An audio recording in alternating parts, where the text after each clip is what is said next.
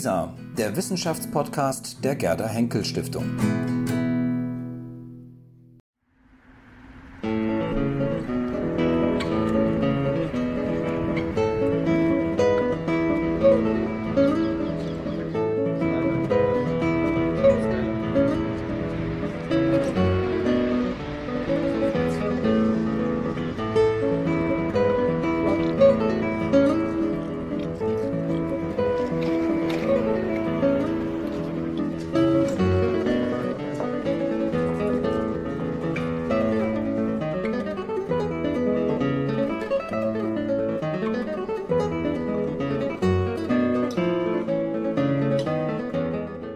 Gibt es drei Stichworte, die die Schweiz betreffen.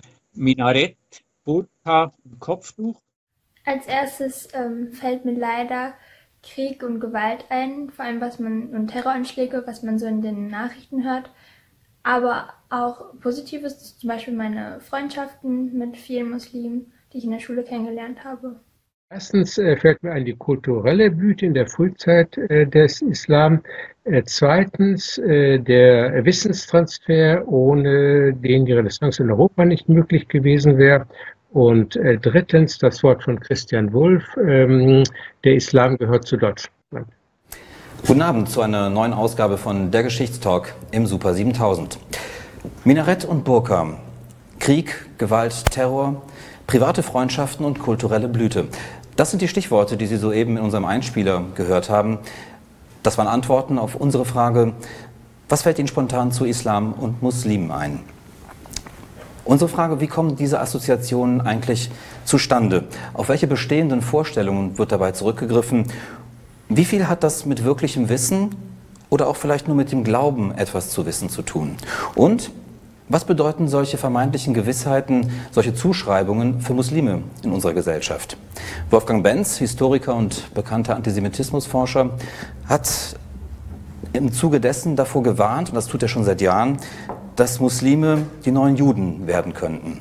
Andere Stimmen waren hingegen davor, dass im Zuge der Flüchtlingsbewegung man sich reihenweise militante Antisemiten ins Land hole. Was ist von solchen Warnungen zu halten? Führen sie eher in die, ja, führen solche historischen Analogien, solche Anleihen an die Geschichte eher in die geistige Irre oder in die politische Sackgasse?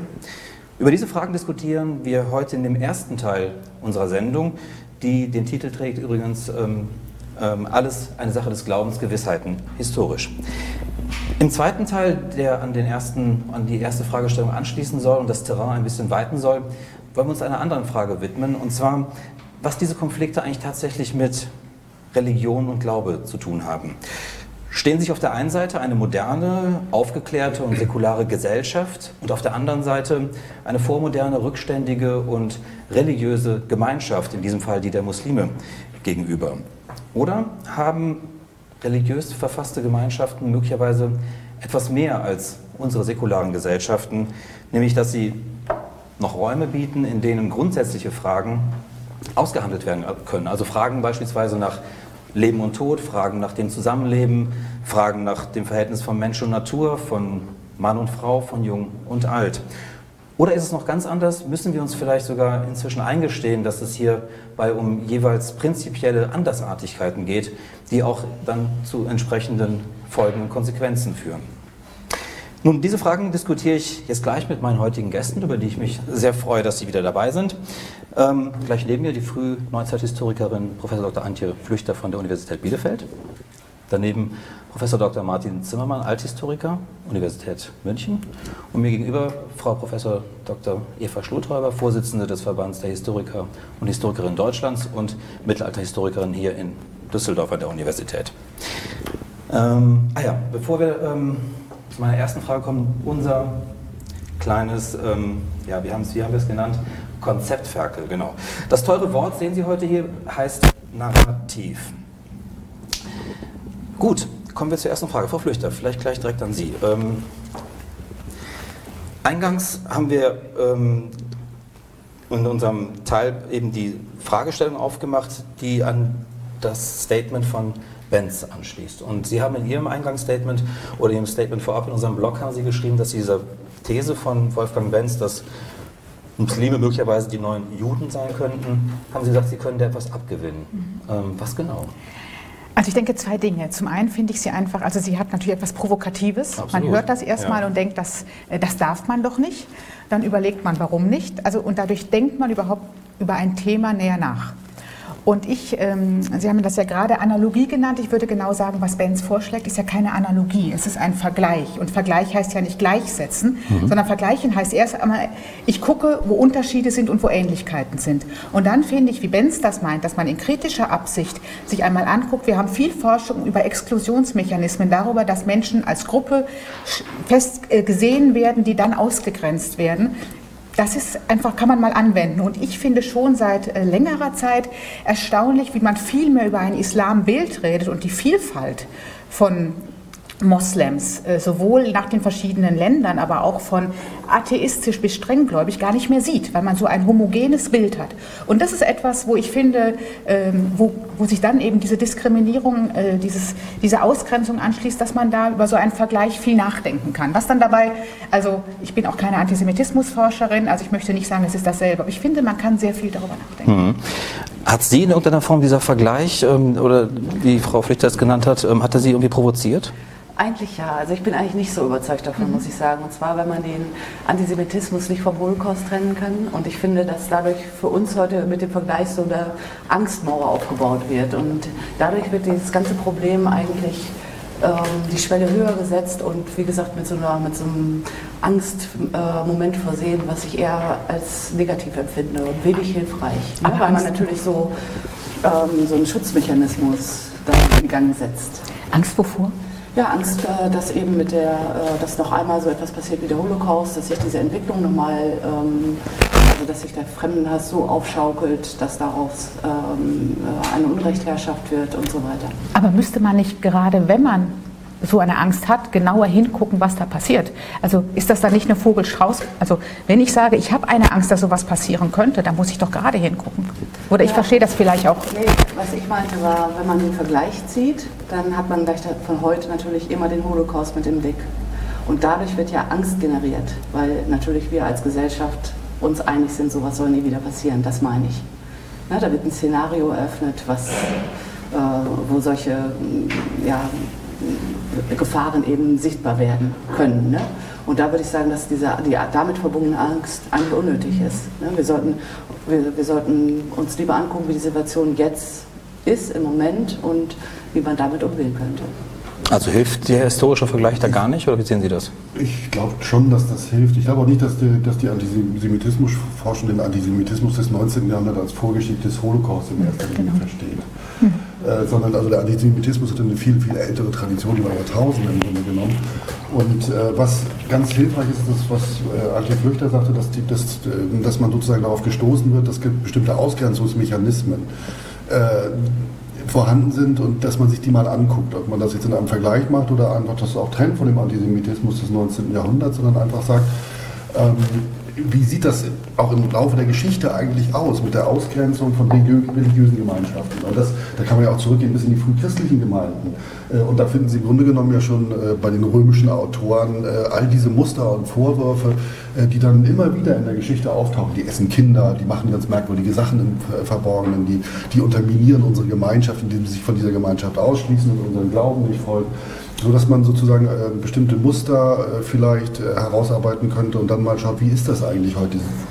Geht man in ähnlicher Art und Weise wie die, mit den Muslimen um, wie man im Antisemitismus im 19. Jahrhundert die Juden betrachtete, in der antiken Geschichte die Christen, äh, oder gibt es da Unterschiede? Und was sind eigentlich die Unterschiede? Und ich bin mir gar nicht so sicher, dass, äh, dass die Muslime bei uns wirklich extrem ausgegrenzt werden. Das weiß ich, das, mhm. das, das ist mir zu einfach. Aber das, das, diese Argumentationsmuster. Aber ich meine eigentlich was anderes. Ich meine nicht, dass äh, der Antisemitismus des 19. Jahrhunderts die Vorgeschichte des Holocaust ist, sondern dass wir heute, wenn wir darüber reden, das, darüber nicht reden können, ohne an den Holocaust zu denken. Das, das meine ich damit. Und dadurch wird eine Angst hervorgerufen, die eigentlich meines Erachtens also man muss sie jedenfalls reflektieren. Ne? Wobei Benz, glaube ich, glaube ich, recht mhm. deutlich gemacht hat, dass er nicht den Holocaust meint. Er hat ich ja auch weiß. gesagt, ähm, sie werden nicht ähm, sozusagen so behandelt wie im Holocaust oder wie im NS, sondern ähm, er hat ganz konkret, glaube ich, die Situation im 19. Jahrhundert angesprochen. Ich weiß, aber können wir anders darüber reden, als im Wissen dessen, mhm. was danach passiert ist? Das meine ich damit. Mhm. Also Genau, das, das darüber muss, muss man sich selbst dann sozusagen genau. vergewissern, ob man das tut oder ob man das sofort im Kopf hat oder ob man das oder ob man nicht doch in der Lage ist, das darauf zu reduzieren, was dann im 19. Jahrhundert passiert ist, welche Label äh, die, mhm. die, Juden bekommen haben, in welcher Form sie ausgegrenzt worden sind, ausgeschlossen worden sind von Partizipation und anderen Dingen. Und dann mal zu überprüfen, ist das eigentlich mit den Muslimen bei uns genauso. Oder ist die Situation nicht komplizierter, weil wir äh, ganz unterschiedliche äh, historische Phänomene jetzt gerade in der Zeitgeschichte haben, mhm. äh, durch die Flüchtlingskrise, äh, durch den radikalen Islam, den politischen Islam, die Extremisten, die auch Terroranschläge unternehmen. Das ist ja so wahnsinnig vielschichtig und das wenn man das jetzt sozusagen schon mit ins Boot holt, dann kann man das mit dem Antisemitismus des 19. Mhm. Jahrhunderts natürlich nicht vergleichen, weil, weil diese Akte ja von den Juden im 19. Jahrhundert nicht ausgeübt wurden. Dann würde ich aber genau sagen, dann wäre genauso ein ähm, eine Funktion erfüllt, wenn man dann diese Vielschichtigkeit des Islams genau, genau hereinholen würde, die mir in vielen Diskussionen zurzeit sehr fehlt. Aber was für die ähm, These, für die Position von Frau Schlothäuber ähm, spricht, ist sozusagen die Gegenseite, die ja aufgemacht wird. Also dass man sagt, ähm, wir holen uns reihenweise jetzt Antisemiten sozusagen rein. Das passiert ja auch vor der Folie sozusagen des Holocaust, ja? dass man sozusagen das auch als Schreckbild vor Augen hat. Man könnte sozusagen jetzt hier die wieder reinholen, gerade in das Land, das einst die Juden so vernichtet hat, holt man sich weiter Antisemiten rein. Scheint auch genau vor der Folie zu funktionieren. Also ich habe auch das Gefühl, dass sozusagen immer auf bestimmte Emotionen gezielt wird bei diesen, auch bei den Gegendebatten, die eigentlich sozusagen den, äh, die Islamkritik aufbrechen wollen. Und das ist mir so ein bisschen suspekt. Also ich glaube nicht, dass man da wirklich zum Ziel kommt. Also jedenfalls nicht so, dass man das, dieses Phänomen an sich in den Blick bekommt, sondern eben mit den Emotionen oder Folien mehr zu tun hat. Ne? Heißt das dann lieber die Hände weglassen von geschichtlichen Bezügen in solchen Debatten? Nein, die müssen herein. Nein, ganz anders. Also ich würde sagen, dass, der, also dass das Wissen über den Islam und auch die wichtige Funktion zum Beispiel des Islam in der, und in der mittelalterlichen Geschichte, äh, dass das sich ganz wunderbar dafür eignet, um zu erkennen, wie, wie Austauschprozesse laufen, wie, äh, was zum Beispiel ähm, äh, kriegerische Auseinandersetzungen bedeuten in, für einen solchen Austausch und so weiter. Das ist ein, eine Wunder, sind wunderbare Geschichten, die wir unbedingt kennen sollten. Ne?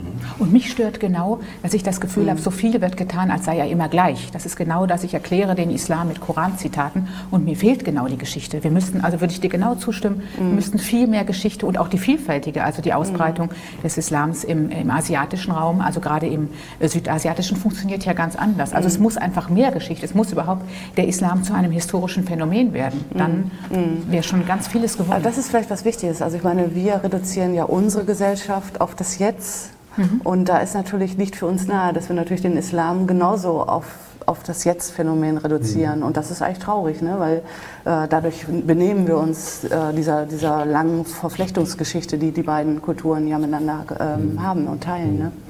Und wir nehmen das mhm. jetzt aber eben auch sehr ausgewählt. Wir nehmen mhm. das jetzt nicht in seiner gesamten Vielfalt. Ja, das ist vielleicht auch, ja. äh, natürlich ist auch, auch eine schwierig, große Herausforderung. Ne? Mhm. Aber ist, mhm. ist eben ein Problem, mhm. ja, das nur darauf also zu reduzieren. Mhm. Also wir wollten ja auch nicht auf den Evangelikalismus in Amerika reduziert werden, der Westen, ja. Das mhm. fänden wir auch. Also mhm. Ja, man, man, muss eben halt sehr genau hinschauen, sehr stark differenzieren. Und wir haben ja auch äh, aktuell immer diese Diskussion, dass, dass sozusagen innertürkische Konflikte nach Deutschland getragen werden. Und das sind massive Auseinandersetzungen, die zwischen äh, Moslems äh, in der heutigen Türkei äh, stattfinden. Da gibt es eben halt eine die eine Seite, die ähm, sehr stark geprägt ist durch äh, die Vorgeschichte, die Atatürk bewirkt hat, also dass man sich wirklich zum Westen öffnet, dass man sich neuen Traditionen erschließt. Das ist sozusagen der Bereich der Türkei, der den Küstenstreifen mhm. ausmacht, die großen Städte, Istanbul, Izmir und so weiter. Mhm. Und dann gibt es eben halt den zentralanatolischen Teil, also eine, eine mhm. schlichtere Dorfbevölkerung, die aber ganz extrem zurzeit äh, traditionelle Werte, traditionelle Rollenbilder und so weiter in die Türkei reinträgt und das da ganz vehement äh, vertritt. Und diese andere Hälfte der Türken, der Moslems, wirklich bedroht und die sich auch bedroht fühlen in ihren Rechten. Also allein durch solche Schlagworte wie alle Kinder müssen jetzt, äh, alle Frauen müssen drei Kinder haben und so weiter und sollen nicht mehr arbeiten äh, und das ganz vehement vertreten. Und das sind aber, das sind wirklich ganz, ganz gravierende Konflikte, die, die man sich bewusst machen muss und mit denen man sich auseinandersetzen muss und eben halt auch sagen muss, das ist ein Teil äh, des Islam oder ein Teil der Moslems, die Vorstellungen haben, die sind mit unserer Gesellschaft nicht vereinbar. Bitte. Mhm. Also das würde ich nur unterstreichen, weil ich glaube, dass dieses Phänomen, dass Gesellschaften zerfallen in verschiedene Entwicklungsstufen und dadurch innere Konflikte hervorbringen, die eben durch, dann wiederum durch einfache Lösungen ähm, versucht werden, in den Griff zu bekommen oder durch fremd, fremde Feinde, ne, indem man Feindbilder aufbaut.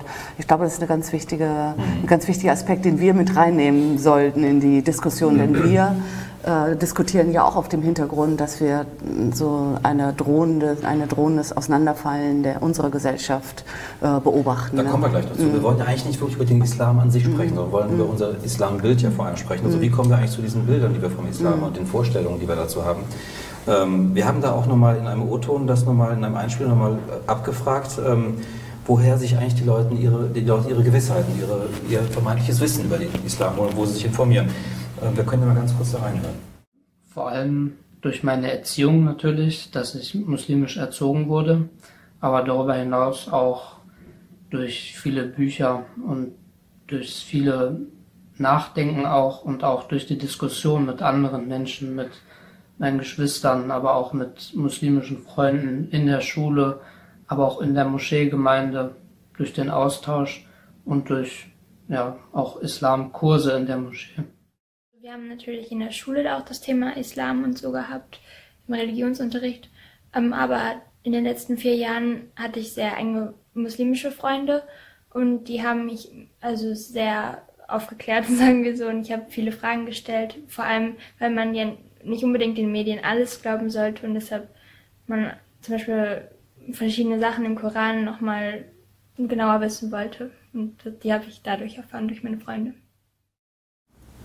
Ja, das Interessante für dich an diesen beiden O-Tönen ist halt, ähm, worauf sie sich hier was bezogen haben. Also sie haben ähm, ähm, im einen Fall bei der Emma Runz war es so, dass sie diesen medienkritischen Ansatz hat, also offenbar, dass es da einen Vertrauensverlust gibt in dem, was Medien vielleicht auch erklären können oder was sie auch derzeit vielleicht erklären in Ansätzen, die sie da ähm, äh, vorleben.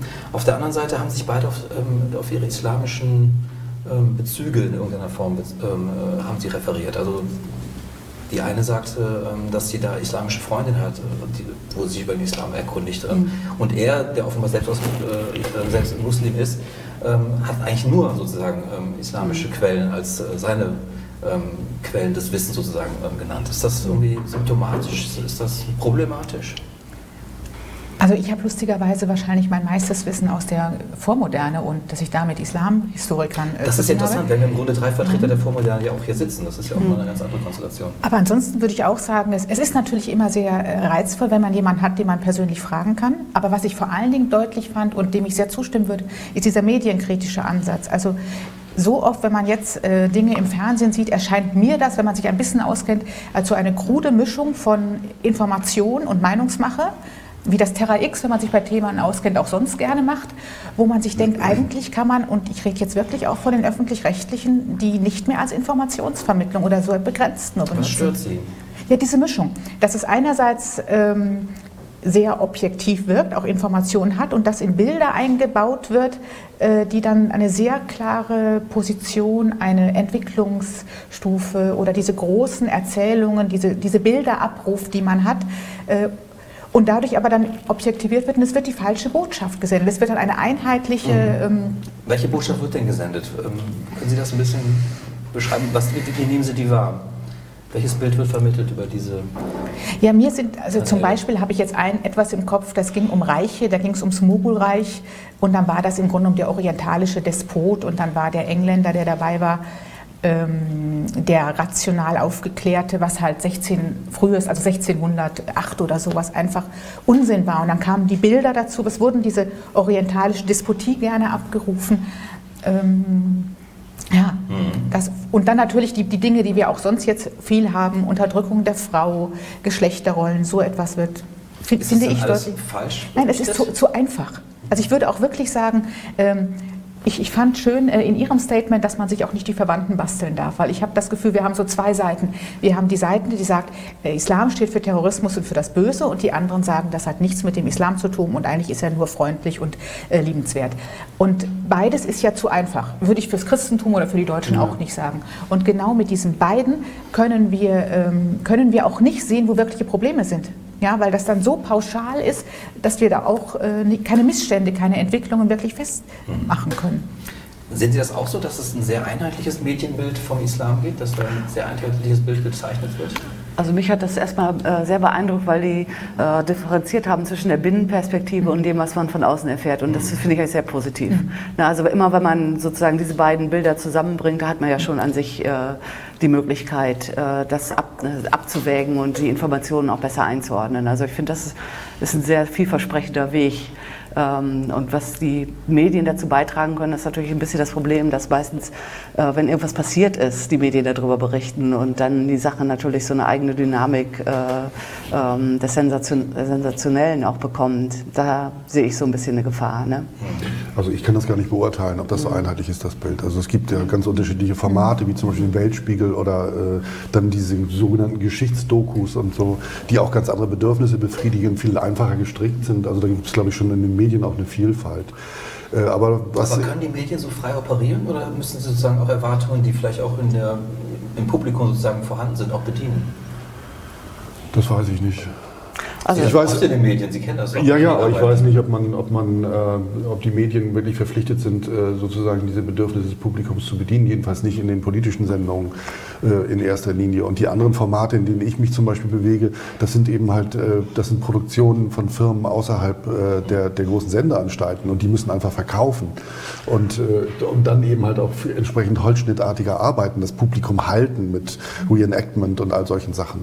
Also ich weiß nicht, ist, ich habe nicht den, den, wirklich den, den, einen belastbaren Überblick über alle Sendungen im Fernsehen und ob da nicht eine wirklich differenzierte, schon ein differenzierteres Bild des, des, äh, des Islam und auch der Moslems in den unterschiedlichen Ländern gezeichnet wird. Also zum Beispiel die Situation in Ägypten oder die Situation in Syrien, äh, dann IS und so weiter. Diese ganzen Dinge werden ja schon eigentlich ganz gut äh, äh, vorgestellt. Aber es ist einfach so, dass, dass man auch in dieser ganzen Islamdiskussion immer das Gefühl hat, dass, äh, dass immer mit so gefährlichem Halbwissen mhm. gearbeitet wird. Also ich meine, wer kann den Unterschied zwischen Schiiten und Sunniten erklären? Wer kann erklären, dass halt die sich so, mhm. äh, sich so feindselig gegenüberstehen? Also wir können Würde das was erklären für unser Islambild? Ich glaube schon. Also ich glaube, es würde erklären, dass ein sich zurechtfinden sozusagen in, in den islamischen Bezügen so sehr kompliziert ist und dass, dass man deswegen so nicht ähm, einfach pauschal darauf reagieren kann und dass man auch die Konflikte, die im Nahen Osten herrschen, irgendwie, irgendwie besser einordnen kann. Aber ich wollte dazu noch sagen, ich finde die, äh, die, die, Subtexte eigentlich noch schwieriger. Also zum Beispiel in Göttingen wird jetzt der Weihnachtsmarkt ähm, bewacht mhm. und man hat Poller, damit man da nicht reinfährt. Und ich finde das, und es stehen da Leute mit Maschinengewehren, die einen und so. Ich finde, dass das so ein Szenarium aufruft, äh, impliziter Bedrohung, was die äh, Diskussion erschwert und was natürlich sozusagen so, so einen Gefahrenhorizont immer äh, erkennbar werden lässt. Ne? Ja, das fängt ja noch schon viel schlichter an, wenn es diese Diskussion mhm. gibt, warum Weihnachtsmärkte nicht in Wintermärkte umbenennt, ja, ja, um die ja. auch für Muslime sozusagen attraktiver zu machen mhm. und mit der entsprechenden Entsetzen in der größeren Öffentlichkeit. Und was sehr interessant war bei den Einspielern, das ist das, was Sie gesagt haben, dieses mhm. sich mit Informationen versorgen. Und ich habe jetzt an, äh, vor einigen Tagen von einer Lehrerin erzählt bekommen, dass im Religionsunterricht, in dem das Christentum ja einen großen Platz hat, aber jetzt neuerdings ja auch auch der äh, Islam einen großen Platz hat, muslimische Schüler mhm. mit ganz, ganz großen Ohren äh, hinhören, ob auch alles wirklich richtig erzählt wird oder ob mhm. da nicht negative Untertöne sind ja, in, genau. in, in, diesen Unterrichtsmodellen der Schulen. Ne? Ja, genau. Und andererseits das ist ein großer Punkt, halt, ja. das ist auch mhm. interessant, mhm. äh, christliche Schüler da sich darüber mhm. beschweren, dass plötzlich so viel Islam gemacht wird. Das sei ja früher nicht so gewesen, könne man nicht ein bisschen mehr Bibel machen mhm. stattdessen. Warum müssen wir das jetzt tun, nur weil die da sind. Und so Diskussionen äh, auch unter Schülern, die laufen, das finde ich sehr interessant. Also wie weit das runtergeht, das ist ja nicht nur die Politik und die Erwachsenen, die, äh, was soll ich was auch in den rechten Parteien äh, diese, die Muslime und den, den Islam bekämpfen, sondern das, das geht schon runter bis in die Schulen und in die, in die Schüler. Aber, aber das ist doch eigentlich positiv. Ich meine, das ist doch das, schon, weil, was weil, man möchte. Ne? Ja, weil dann einfach da auch ja. Diskussionen auch unter Anleitung äh, mhm. stattfinden können und, mhm. und, ja, und man eben auch gegen das allzu einfache mhm. Bild äh, in Medien oder sonst was ein bisschen äh, mhm. argumentiert und sozusagen die Grundstrukturen des Glaubens und so weiter und die Traditionen erklärt. Und ich fand ganz wichtig an dem, was Sie gesagt haben, auch jetzt habe ich die ganze Zeit gesagt, wie Medien und ähnliches das so einheitlich machen, aber das kommt natürlich auch von der Seite, so diese Idee, wie der richtige Islam ist, kommt ja auch von islamischer Seite selber. Ja, ja. Das ist ja auch. Das Interessante ist ja, ähm, und da gebe ich Ihnen ja, glaube ich, recht, ähm, dass die Medien da tatsächlich nicht nur ein Bild bedienen, sondern man hört ja auch ganz oft ähm, in den mhm. Medien, der Islam ist viel, viel vielfältiger, als wir ihn immer wieder uns äh, vor Augen führen. Mhm. Es gibt ganz unterschiedliche, Stimmen. Also diese ganzen ja, kritischen Stimmen hört man ja auch. Aber mhm. wieso setzen sich die nicht durch, sondern warum sind die anderen sozusagen viel, viel prägender offenbar für unser Islambild. Also gerade Bilder, die verbunden sind, wie Sie gerade gesagt haben, ja, die mhm. Bilder, wenn was passiert, mhm. passiert was Schreckliches und das mhm. sozusagen setzt sich in den Köpfen offenbar mehr fest als die anderen Bilder, die auch über die Medien transportiert werden. Warum ist das andere Bild sozusagen ähm, ja, kräftiger? Aber ich meine, wenn das dazu führt, dass die Leute versuchen, sich noch anders zu informieren und bei ihren Freunden zu informieren und Fragen zu entwickeln, dann ist das ja auch in Ordnung. Ne? Also dann, dann hat ja die, die Medienlandschaft sozusagen erreicht, dass man damit nicht zufrieden ist jedenfalls und von sich von anderer Seite auch nochmal was Informationen sozusagen aus der Binnenperspektive holt. Ich finde das eigentlich sehr positiv, Aber muss ich die, sagen. Ähm, wenn ich jetzt, also wenn ich glauben würde, dass diese junge Frau äh, die mhm. Durchschnitts, äh, mhm. der Durchschnittsdeutsche, die Durchschnittsdeutsche wäre, würde ich mir auch überhaupt keine Sorgen mehr machen. Mhm. Da bin ich mir nur nicht sicher. Ja, das ich halte das äh, bei, bei, den Statements für als jemand sehr aufgewecktes, die einen sehr klaren Blick hatte. Ich würde sie nicht für, also ich, mir mhm. erschien sie nicht für den Durchschnitt, aber das ist natürlich sehr hoffnungsfroh, das würde ich auch so sehen. Mhm. Wir haben ähm, noch einen zweiten Teil, über den wir sprechen wollen. Und ähm, das haben Sie eigentlich schon ganz schön eingeleitet, ähm, äh, finde ich, Herr Zimmermann. Sie haben von dieser Schule berichtet und von den islamischen Schülern und den, ähm, ja, ich sage jetzt mal von den christlichen Schülern. Ähm, was dabei so rausklingt, ist, dass offenbar die islamischen Schüler für ihre eigene Religion eine höhere Sensibilität offenbar haben. Wenn die genauer hinhören, berichten die das richtig, es ist alles äh, so wiedergegeben, wie wir es auch kennen und so weiter. Ja, Sie haben ja in Ihrem Statement auch beklagt, dass wir als christliche Gesellschaften ähm, äh, da offenbar Verluste haben, was sozusagen auch unsere religiöse Identität angeht, unsere kulturelle Identität angeht, während wir da im Islam offenbar gegenüberstehen, der sich dessen wohl offenbar viel, viel bewusster ist, oder?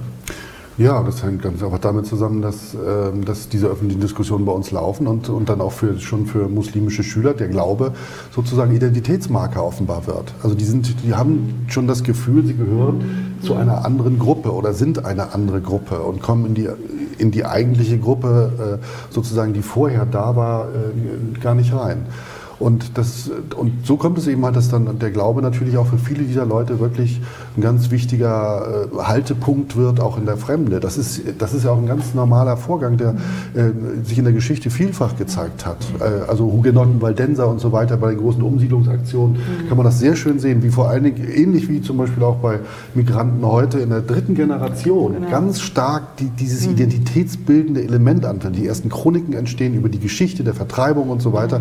Und dann plötzlich plötzlich tatsächlich so äh, mhm. eine Selbstvergewisserung, welchen Teil des Glaubens haben wir eigentlich, wie unterscheiden wir uns von denen, zu denen wir gekommen sind, die uns gerne aufgenommen haben, aber wir sind anders und müssen die Identität auch tatsächlich artikulieren. Mhm. das aber, ist ja, aber da gibt es ja auch eine, ähm, äh, ein, äh, eine Erzählung, ähm, ähm, die, ähm, jetzt habe ich fast den Faden verloren, eine, eine Erzählung, die ja damit auch, ähm, genau, die damit äh, einhergeht, dass wird in einem der nächsten Einspieler äh, nämlich angesprochen. Ähm, da geht es nämlich sozusagen ähm, um dieses Gegenüberstellen von Islam und unserer Welt, unserer westlichen Welt und Aufklärung, nicht Aufklärung. Vielleicht können wir ganz kurz mal weiter. Da stellt sich mir da die Frage, warum die islamisch geprägte Welt im 18. und 19. Jahrhundert den Anschluss an die moderne äh, verpasst hat. Ich denke, das ist eine ganz wichtige Frage, weil sie dazu hilft, die gegenwärtige Situation besser zu verstehen, in der sich muslimisch geprägte Staaten häufig gegenüber der westlichen Welt, das betrifft Europa und Amerika, doch als benachteiligt verstehen. Ja, stimmt das? Ähm, hat der Islam sozusagen die ähm, Aufklärung verpasst und ist er deswegen, hat er vielleicht deswegen auch ganz andere Identitäten heute, Identitätsangebote möglicherweise als unsere westliche, aufgeklärte, säkularisierte Gesellschaft? Das kann man sicherlich so sagen. Also ähm, wir sind ja sehr stolz auf die Säkularisierung und auf die Aufklärung und das hat natürlich sehr vieles ermöglicht hier auch, auch für die Wissenschaft. Aber natürlich ist es auch so, dass ähm,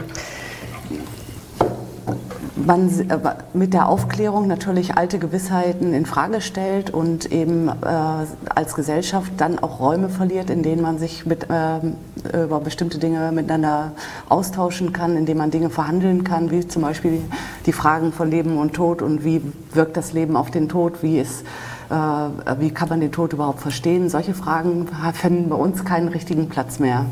Äh, die eben ganz normalerweise in den Religionsgemeinschaften, in den Orten, äh, die, sie, die man dafür hat, also Synagogen, Moscheen oder Kirchen, das war der Ort der Auseinandersetzung, wo man diese Fragen, wo diese Fragen ihren Ort hatten, auch ihre Erinnerung hatten an die anderen früheren Generationen. Und das hat ja eine Riesenrolle gespielt in der Vormoderne und war sozusagen auch eine ganz wichtige Ort der Selbstvergewisserung der Einzelnen, der Familien, aber auch der gesamten Gesellschaft.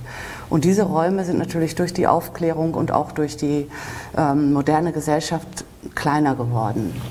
Und wir sehen das ja an der Fragmentierung der Gesellschaft auch und dass sozusagen diese Gemeinschaftsräume, wo man sich zusammen über bestimmte grundlegende Dinge ausgetauscht haben, dass, ausgetauscht hat, dass die immer klein, dass die wie an den Rand der Gesellschaft rücken. Und äh, das muss ich schon sagen, das würde ich gerne für uns thematisieren, denn damit rückt auch das Alter an den Rand und das sind doch äh, wichtige Fragen, die ähm, ich, äh, ich gerne sozusagen, die eigentlich einen Raum haben müssten bei uns. Aber da würde ich dagegen halten, sind denn beispielsweise die, die Öffentlichkeit, die wir haben, also beispielsweise auch, wir haben über Medien jetzt ein bisschen mhm. gescholten, aber jetzt ähm, mhm. wollen wir auch mal sozusagen den positiven Aspekt vielleicht hervorheben. Ist das nicht der Raum, wo wir uns über solche grundsätzlichen Fragen auch verständigen, die wir aushandeln? Ich würde aber gerne noch ganz kurz einen Schlenker einschieben. Aber nicht finde, vergessen, was ich ja. ja. Aber wer ist eigentlich wir? Ja. ja. Also ich meine, ich finde nämlich, das ist auch wirklich schon in Europa haben wir Gegenden, wo man sich fragen kann, ob der dünne Firnis der Aufklärung da nicht weg ist. Äh, in Amerika haben wir große evangelikale Gruppen. Also jetzt nur noch mal so als Schlenker. Ich, ich würde dem allen zustimmen. Aber ich glaube, dass wir im Grunde genommen so über West- und Mitteleuropa reden und dass es die Frage ist, wie sehr das darüber hinausgeht, das Wir. Und das finde ich, muss man sich schon, also ich würde sagen, wir ist nicht der ganze Westen. Aber dann hm. ganz bei der Frage. Wer ist denn wir dann? Ja, ich habe das Gefühl, dass wir, wir auch viel zu sehr wir sagen und nicht darüber nachdenken, wer wir ist. Ja? Also und wir mit aufgeklärt, das würde ich jetzt schon auf uns, aber ich würde sagen schon, also ich bin äh, selber katholisch, auch irgendwie praktizierend, aber was in Polen passiert, das würde ich nicht mehr unter dieses, also in entsprechend katholischen Gebieten, nicht mehr unter dieses aufgeklärte Wir alles verstehen. Nicht alles, ja.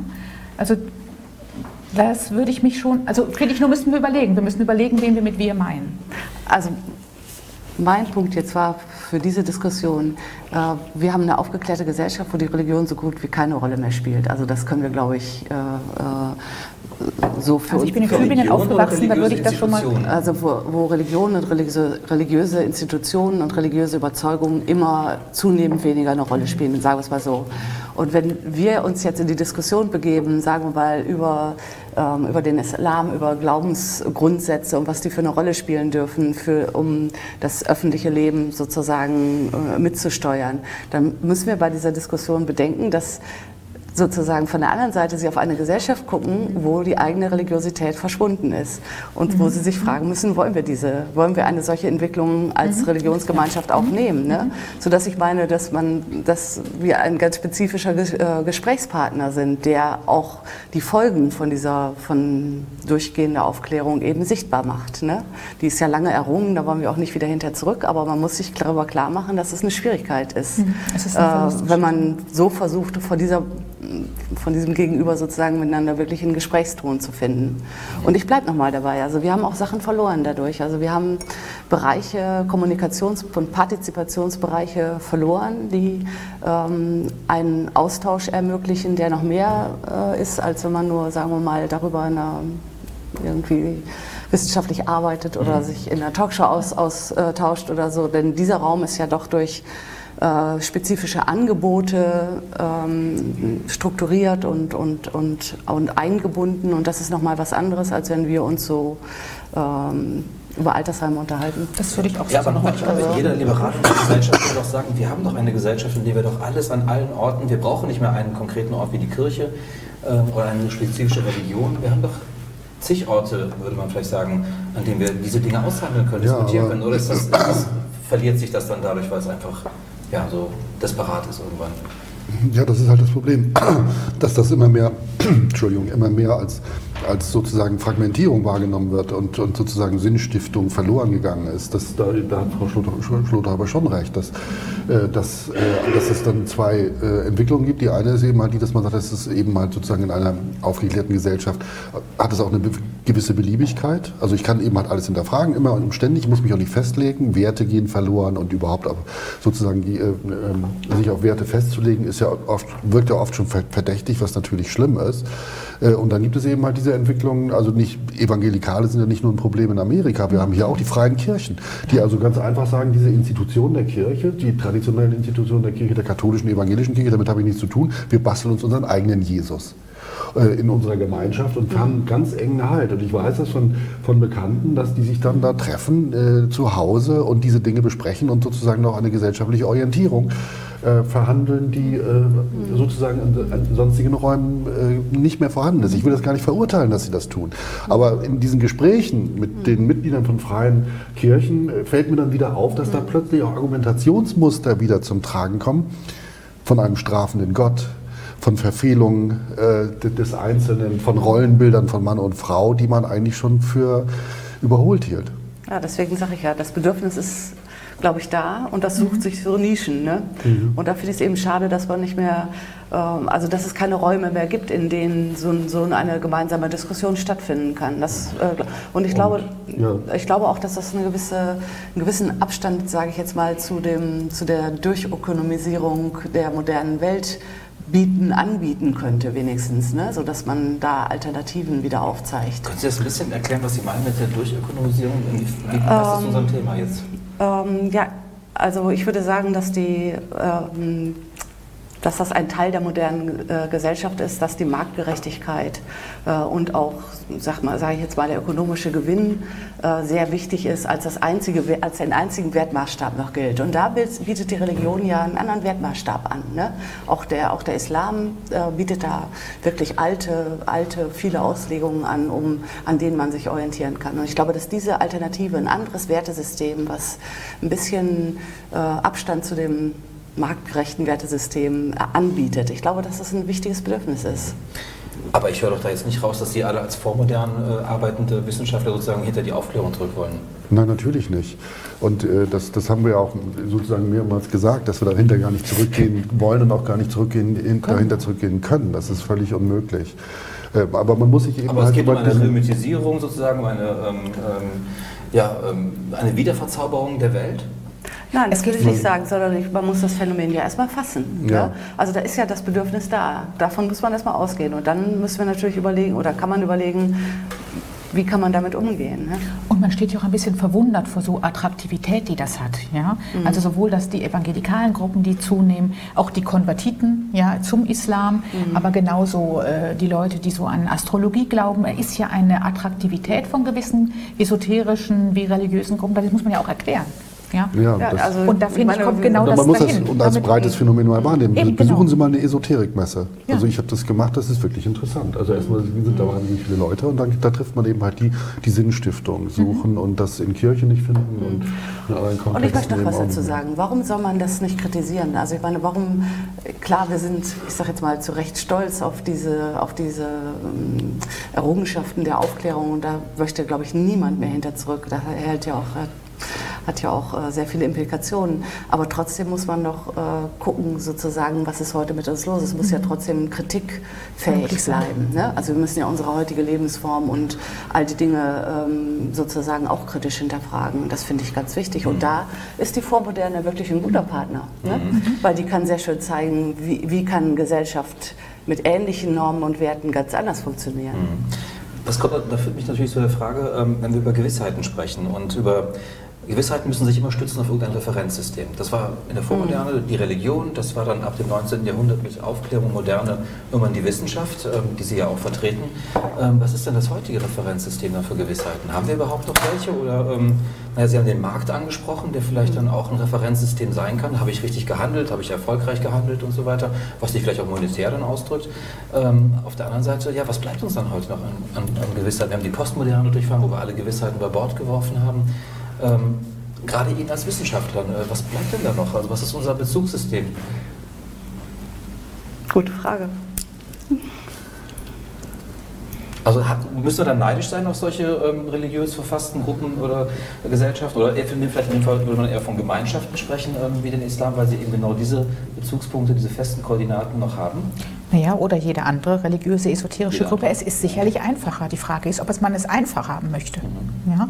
Und ich würde sagen, dass in dieser Differenzierung und in dem Gucken, wie Dinge entstehen, gebildet werden, konstruiert werden, da ist schon eine Gewissheit drin. Die ist jetzt nicht besonders stabil, ja, aber genau, dass sich Dinge eben wandeln. Also ich bin mir sehr gewiss, dass alles dynamisch ist. Das gibt mir nicht die Gewissheit, damit habe ich keinen Boden, auf dem ich immer stehe. Aber, ähm, aber das also das ist doch auch genau kritisches Denken, dass man eben nicht nur festen Gesetzen folgt. Nein, also das, das ist so, so, ein, so doppeltgesichtig. Also auf der einen Seite, und das, das ist die, eine Aufgabe, die jeder persönlich, ganz persönlich hat, ein eigenes Wertesystem zu entwickeln, dem man folgt. Und das auch zum Beispiel als akademischer Lehrer vermittelt und in dem, äh, wie man die Dinge behandelt und da auch Werturteile einfließen lässt durchaus. Aber das widerspricht sich. das Das, einzeln begründet sein? Muss das nicht kollektiv begründet sein? das, Kann das muss, jeder für sich bestimmen? Das ist mein Wertsystem, das ist deins, das ist seins? Nein, natürlich muss man sich der, der Tradition äh, bewusst sein, die es ja bei uns durchaus gibt, also aus der christlichen Tradition zum Beispiel heraus. Und, und eben halt auch auf diese Aufklärung. Das ist die andere Seite, dass man dieses, dieses, äh, die, diese Fähigkeit, sehr differenziert zu gucken und sehr differenziert zu urteilen, als etwas sehr Positives empfindet. Und das auch einen, den Sinn sozusagen unserer Gemeinschaft ausmacht. Und dass man eben halt nicht zu dem Teil unserer Gesellschaft gehört, der sagt, der hat die Wahrheit und weiß, wie das alles ist und kann das alles beurteilen. Nur wir wissen das. Wir haben die richtigen Zahlen der Bedrohung durch den Islam und so weiter. Ne? Äh, denn da, wir gehören zu der Seite, die eben sagt, so einfach sind diese Wahrheiten nicht. Das ist sehr kompliziert und sehr differenziert und man sollte sich davor hüten, allzu einfache Urteile zu fällen. Und das ist zum Beispiel auch etwas, wenn man das stark macht, äh, dann kann, das auch gesellschaftlichen Zusammenhalt äh, schaffen und, und kultivieren. Und das, und das gerade eben halt auch sozusagen von meiner äh, sehr langjährigen Forschung in Türkei und Kennenlernen des Wissenschaftsbetriebs in der Türkei, in der ich mich viel bewegt habe, wo ganz andere Strukturen herrschen, viel stärker patriarchalische Strukturen herrschen und, und Gewissheiten von oben nach unten weitergereicht werden, was wir bei unseren Studenten in dieser Form gar nicht machen, sondern die eben halt genau in dieser Tradition erziehen und zu differenzierten Urteilen und einem eigenständigen neuen Urteil, sodass die nächste Generation und die Doktoranden, die wir haben, alles ganz anders sehen und ganz andere Fragen stellen und auch zu ganz anderen Ergebnissen kommen, als wir vor 10 oder Dann waren 15 wir Jahren. erfolgreich, wenn Aber, das Ja. funktioniert. aber Ja. man, man sieht, dass wir Ihre Frage nicht beantworten können. So viel ist ganz klar. Und ich Ja. finde auch, dass das nicht jeder für sich einzeln beantworten kann, sondern wenn es sozusagen zur Kultur gehört, muss es einen Gemeinschaftsraum geben. Und ich würde sagen, das ist die große Herausforderung der Moderne, aber der wir uns stellen müssen. Okay. Ähm, wir haben ja bei diesem Format wie der Geschichtstalk im Super 7000 auch ein festes äh, Koordinatensystem oder Referenzrahmen, an dem wir uns äh, ein bisschen orientieren müssen. Ähm, wir wollen mal bei den sozialen Netzwerken. Wir sind ja ein interaktives Format. Ich habe übrigens vergessen, diese Uhr umzudrehen. Ich mache das jetzt nochmal. Das heißt nicht, dass wir noch 60 Minuten diskutieren, sondern ähm, nur pro forma. Ja, ähm, ich bitte mal den Matthias nochmal, Matthias Krämer zu uns und ähm, der kann uns vielleicht noch einen kurzen Überblick geben, was denn in unserer Welt Twitter so passiert ist. Ja. Matthias, was ist das so für uns? Da, Vielleicht erstmal ein kurzer Überblick, so was ist überhaupt so. also die Diskussion Reinkommen. ist ein bisschen ähm, zögerlich. Und das äh, wurde mir auch klar, dass, äh, das hat jemand kommentiert, gar nicht auf Twitter, sondern auf YouTube. Ähm, da hat jemand geschrieben, der, dessen Name nicht genannt werden soll, äh, zum Glauben kann ich nichts sagen. Will ich vor allem in einer Kommentarspalte nichts sagen, bin Agnostikerin. Ja, da gibt es also dieses, äh, diese Zögerlichkeit, auch in die Öffentlichkeit zu gehen mit dem Glauben. Das ähm, also für mich persönlich ist es ja auch so. Ja. Ich sage jetzt auch nicht jedem, wie ich bete und so. Okay, also die intime Sache sozusagen, über die man nicht öffentlich diskutieren oder sprechen möchte. Häufig, ja. Vielen geht es so. Und äh, da ist dann die Frage, die äh, auf Twitter kam, ob wir nicht auch äh, heute längst alle Ersatzreligionen gefunden haben. Also sowas wie Ernährung, Konsum oder Sport. Also ich würde auf jeden Fall sagen, dieser Idee zwischendurch, die Religion ist weg, wir sind alle so säkular, da haben wir uns als Gesellschaft etwas vorgemacht. Ja? Also dann gibt es diese Stimmen, dass die heutigen äh, Kirchen äh, sind die, ähm, sind die Fitnessstudios und die Museen. Äh, es ist die Esoterik, die wir angesprochen haben. Es ist der Markt. Also ich glaube, wir haben uns etwas vorgemacht, als wir gesagt haben, mit dem Rückgang ähm, der Kirchen und der Religion ist auch all dieses weg. Das würde ich, also würde ich so sehen. Ja, wir haben ja in der letzten Sendung über sowas wie Game of Thrones gesprochen. Da entstehen ja offenbar auch interessanterweise ähm, ja, so Identifikationen, die da plötzlich möglich werden mit ähm, Figuren, die aus dem Mittelalter zumindest entlehnt sind. Ähm, ähm, ja, das ist, äh, offenbar entstehen da wirklich so eine Art Ersatz-Communities, die vielleicht auch für sich als Religion funktionieren. Und über die kann man auch reden. Besser als über die Gebetsinhalte. Weil das heute nicht mehr zu dem gehört, worüber man öffentlich redet. Ja. Haben wir noch eine Frage? Ja, und zwar ähm, auf äh, Twitter fragte HSK Zoom, jetzt wird über Reaktionen von Schülern im Religionsunterricht gesprochen, aber das Thema Islam, Geschichte ist Islam, Geschichte von Religionen gehört auch in den Geschichtsunterricht. Ja, das würde doch äh, da genau hinpassen. Ist es nicht auch eine Aufgabe für die Geschichtswissenschaft? Ich würde sagen, da ist es doch auch teilweise. Jetzt gehen wir mal vom Islam ja. weg, aber genau was wir gerade hatten, das fiel mir auch bei den Schiiten und Sunniten ein. Wenn wir jetzt christlich äh, den Dreißigjährigen Krieg nehmen und dann nehmen, dass es eben nicht nur ein Religionskrieg war, sondern auch ein wirtschaftlicher, ein Staatsbildungs-, es gibt ja ganz viele Theorien, äh, da würde ich sagen, Religion als Faktor, aber eben nicht als einziger. Und das soll es ja auch gar nicht. Es ist ja nie nur das, ist, äh, sollte in einem Geschichtsunterricht und im Studium ist es auf jeden Fall dabei. Ja. Im Geschichtsstudium. Im, Geschichts Entschuldigung, im Geschichtsstudium, ja. ja. Wie sehen Sie das? Also natürlich gehört das ins Geschichtsstudium, das ist ja vollkommen klar. Das ist ja auch eine un, also wirklich eine spannende Geschichte und viele Impulse. Also unsere heutige Gesellschaft ist ohne die Impulse aus der arabischen Welt überhaupt nicht zu denken. Also allein die ganzen, ähm, das ganze Wissen, was über den arabischen Raum von Aristoteles, aber auch vom indischen und chinesischen Wissen äh, zu uns gekommen ist durch die Übersetzungsarbeit, das ist ja absolut enorm und ähm, auch immer, immer wieder für jede neue Studiengeneration sehr interessant. Aber gehört das jetzt auch sozusagen, müsste es zum Kanon auch ähm, einer, ähm, einer schulischen Bildung gehören? An sich ja, würde ich unbedingt denken. Ja. Das Problem ist eben halt, dass, dass in allen Bundesländern der Geschichtsunterricht wegbricht und äh, immer stärker reduziert wird und das ist ein, ein Riesenproblem, also ganz allgemein für historisches Bewusstsein und äh, für das Interesse an Geschichte. Also genau. das, man kann das ja auch sehr schön sehen in den historischen Ausstellungen, die sind sehr, sehr gut besucht, aber 50 plus.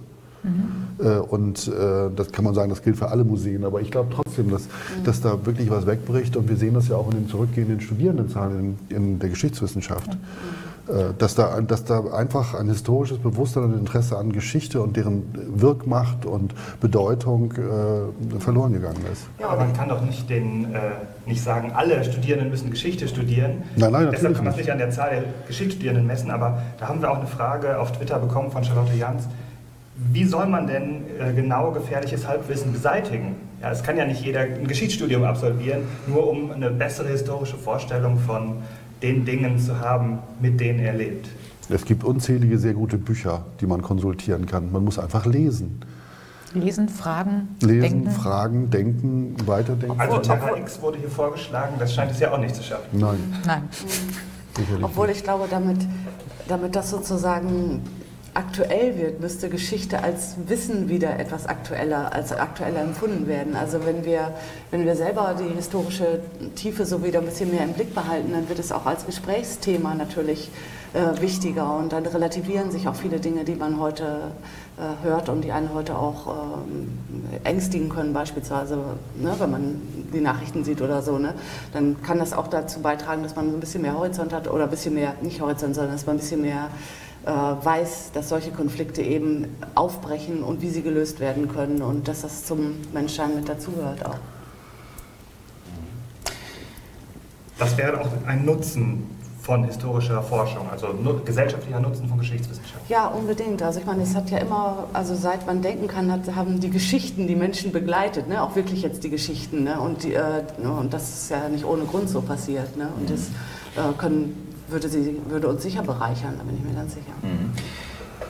Ähm, ich wollte ihn eigentlich gar nicht erwähnen, aber man kommt irgendwie vielleicht doch nicht drum herum. Ähm, eine Anleihe an Huntingtons äh, Clash of Civilization. Müssen wir das, also das habe ich auch aus Ihrem Statement so ein bisschen rausgelesen, ähm, Herr Zimmermann, ähm, müssen wir die, ähm, davon ausgehen, sozusagen, dass wir von einer jeweiligen prinzipiellen Andersartigkeit ausgehen müssen, wenn wir, wir, ich sage, ja, hier ähm, äh, als ursprünglich christlich-jüdisch fundierte Gesellschaft, wenn wir eben hier auch auf, äh, äh, auf den Islam treffen.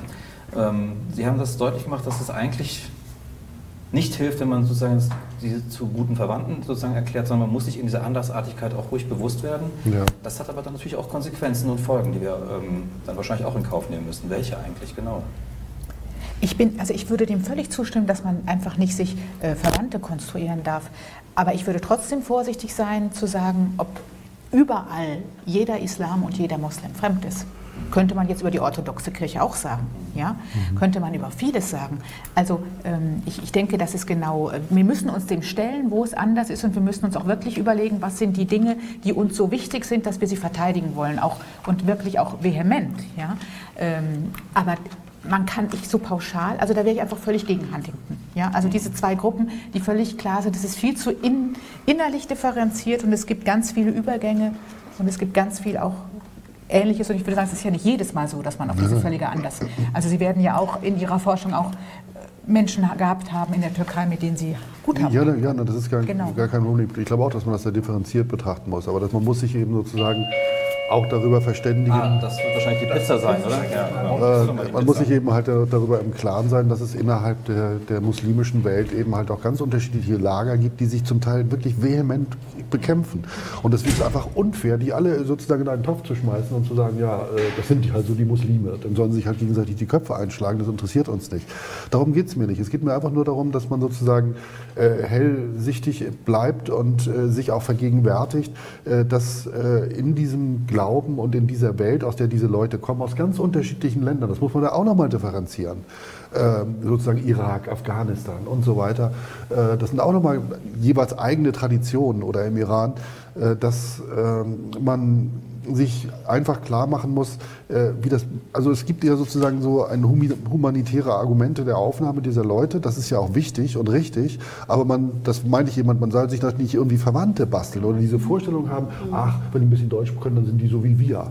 In ihren Wertvorstellungen, in ihren Einstellungen zu, äh, zu Rollenbildern in der Familie und so weiter. So ist, so einfach ist das eben nicht. Da muss man sehr genau hinschauen und äh, da auch hellsichtig sein und, und hellhörig sein und äh, die Werte, die wir vertreten, auch verteidigen.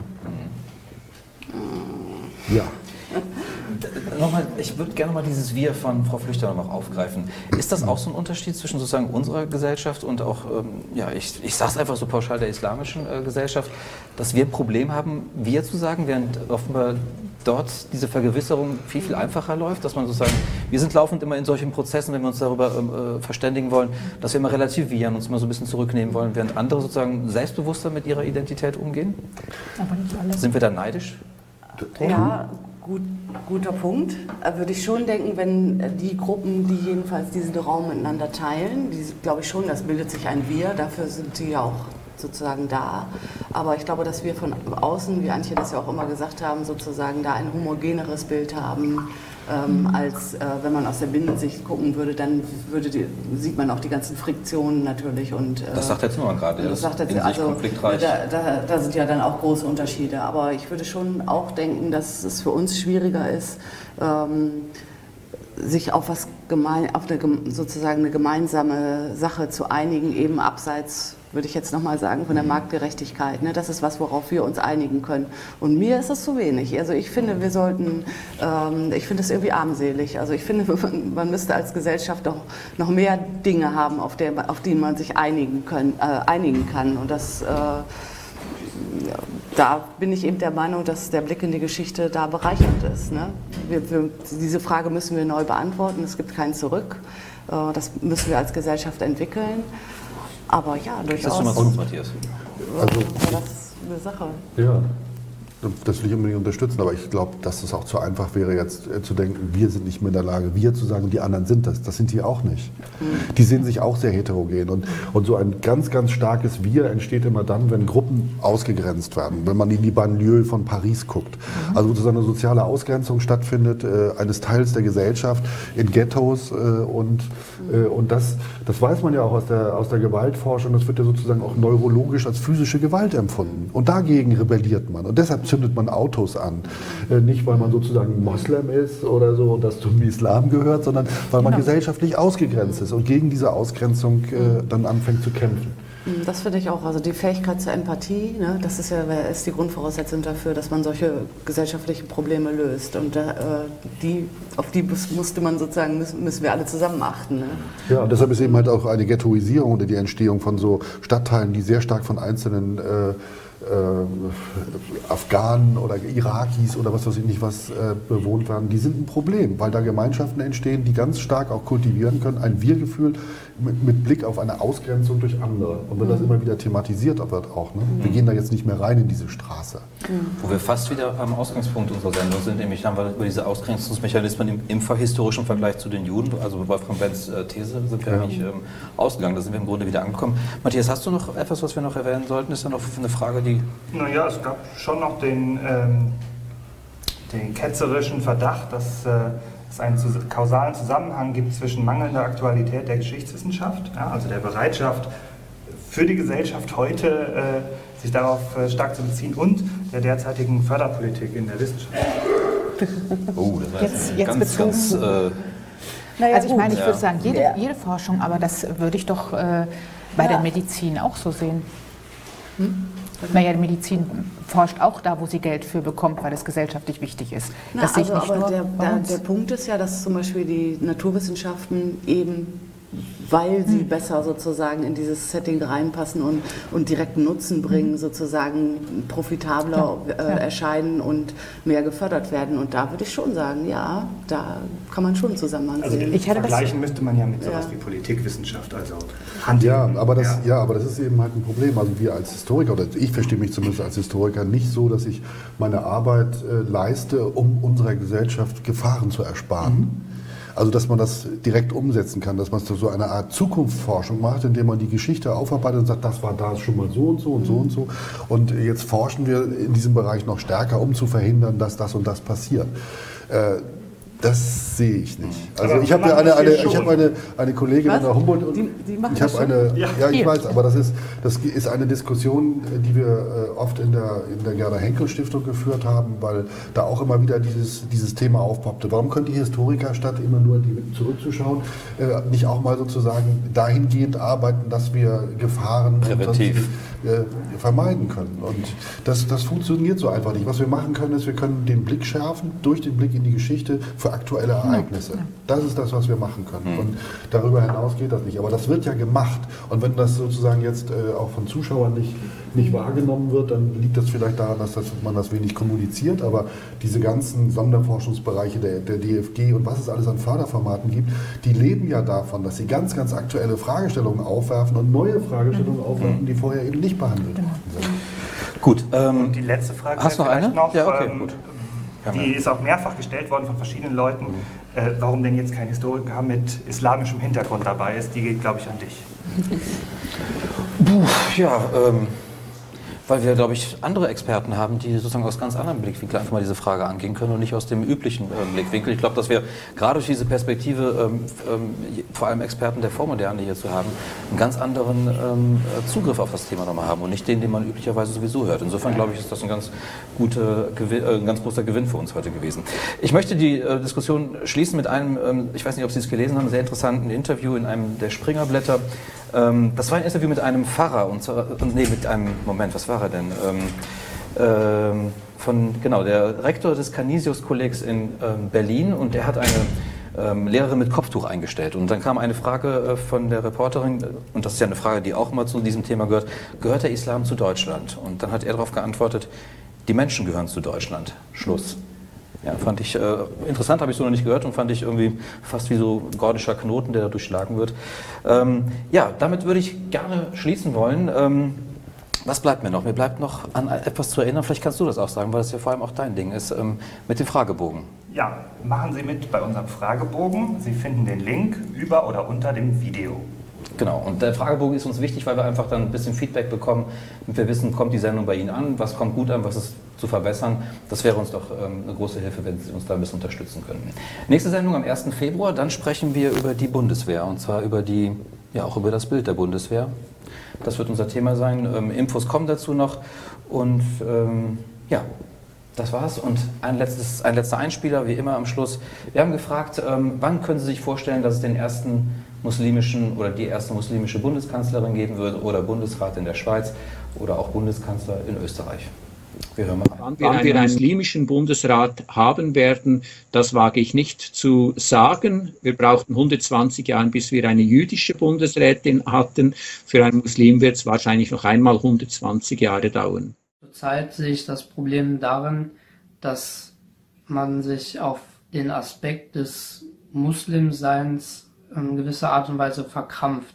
Das heißt, selbst wenn es einen Kandidaten gäbe, würde man sich zu sehr darauf fokussieren, dass er Muslim ist. Und was er ansonsten fordert, würde, glaube ich, in den Hintergrund rücken.